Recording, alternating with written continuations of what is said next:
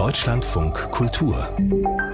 Buchkritik Jetzt möchten wir Ihnen hier den einzigen Roman der US-amerikanischen Lyrikerin Gwendolyn Brooks vorstellen. Maud Martha heißt das Buch und es hat lange gedauert, bis dieser Roman bei uns angekommen ist. Erschienen ist er schon 1953, drei Jahre nachdem Gwendolyn Brooks mit dem Pulitzer-Preis ausgezeichnet wurde, als erste schwarze Frau für ihren Gedichtband Annie L.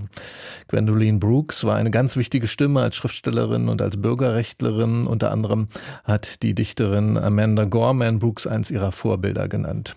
Die Kritikerin Verena Aufermann hat den Roman von Gwendolyn Brooks für uns gelesen und ist jetzt hier auch im Studio. Seien Sie willkommen. Guten Morgen.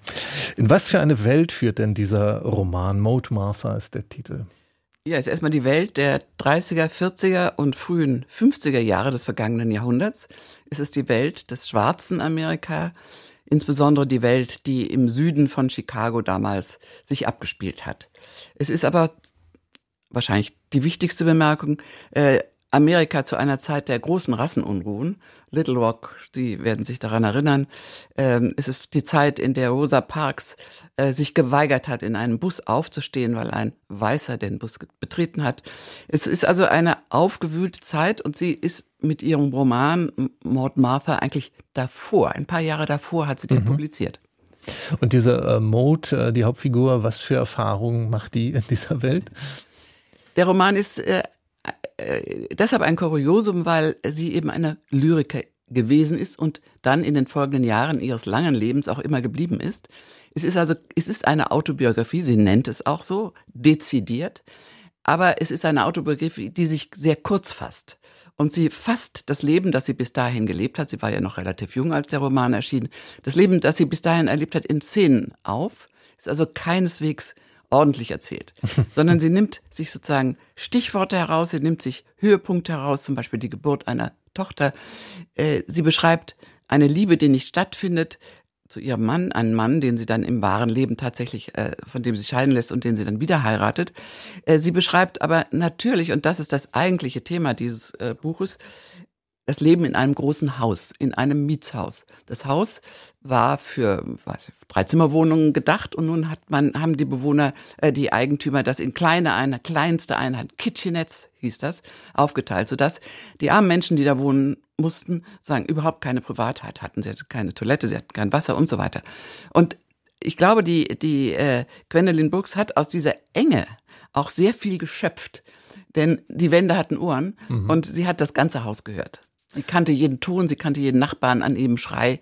Und das hat sie alles in sich aufgenommen und das ist Teil dieses Romans. Und in was für einer Haltung lässt jetzt Gwendolyn Brooks ihre Figur Maud da auf dieses ganze Geschehen schauen und durch die dünnen Wände hören? Sie ist nie mitleidig mit sich selbst. Sie ist nie weinerlich. Sie ist eine starke Frau, so wie sie uns entgegentritt, ohne das zu betonen.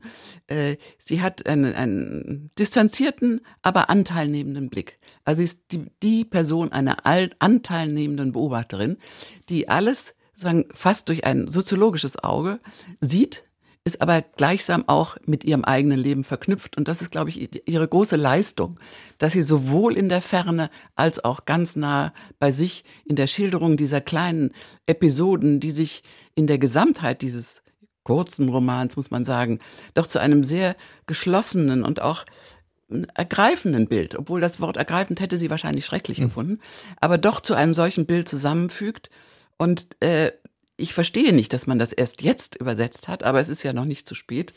Es ist erst vor 70 Jahren erschienen, der Roman. Äh, aber es ist wirklich ein Buch, was uns heute in dieser aufgewühlten Zeit, in der wir leben, äh, sehr viel erklären kann, auch an kleinen Rassismen, an minimalen Bewegungen, an Augenzwinkern quasi. Äh, und, und das beschreibt sie in einer, in einer ganz ähm, zurückgehaltenen und deut und zugleich deutlichen Art. Das ist immer das eine und das andere. Und das finde ich erschienen 1953, das muss man sich mal überlegen. Das finde ich eine wirklich ganz enorme Leistung von dieser Frau.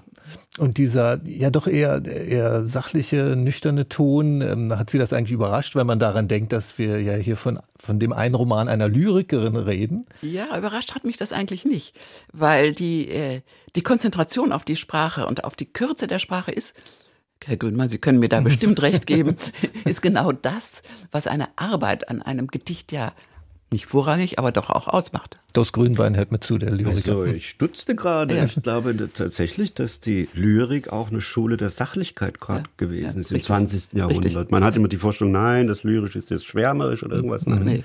Es ist eher äh, die Konzentration auf, auf Sprachdetails etwa oder auf Bilder. Das ist insofern bin sehr gespannt. Das Buch werde ich mir unbedingt holen. Es klingt zum Beispiel so, ich habe mal den Wort, ein Wort dafür geprägt, eine ähnliche Art Prosa, kaleidoskopische Prosa. Das heißt, das machen, das mhm. machen die Dichter, wenn sie plötzlich dann Prosa schreiben. Oft. Die, die gehen gar nicht so gerne episch ins Breite, sondern wiederum so aus Kernen, Erzählkernen, mhm. bauen die was zusammen. Vielleicht Kaleidoskopisch ist ein ja. wunderbares Wort ja, ja. für diesen Roman. Das trifft es ganz genau. Wenn sie den gehört hätte, sie wäre ihnen um den Hals gefallen wahrscheinlich, weil sie das, weil sie sich erkannt gefühlt hat. Genau, mhm. genau das. Und deshalb mhm. finde ich es richtig, was Sie sagen und auch mein Empfinden stützt, dass es äh, dass es in dieser Kürze eben die Konzentration ist.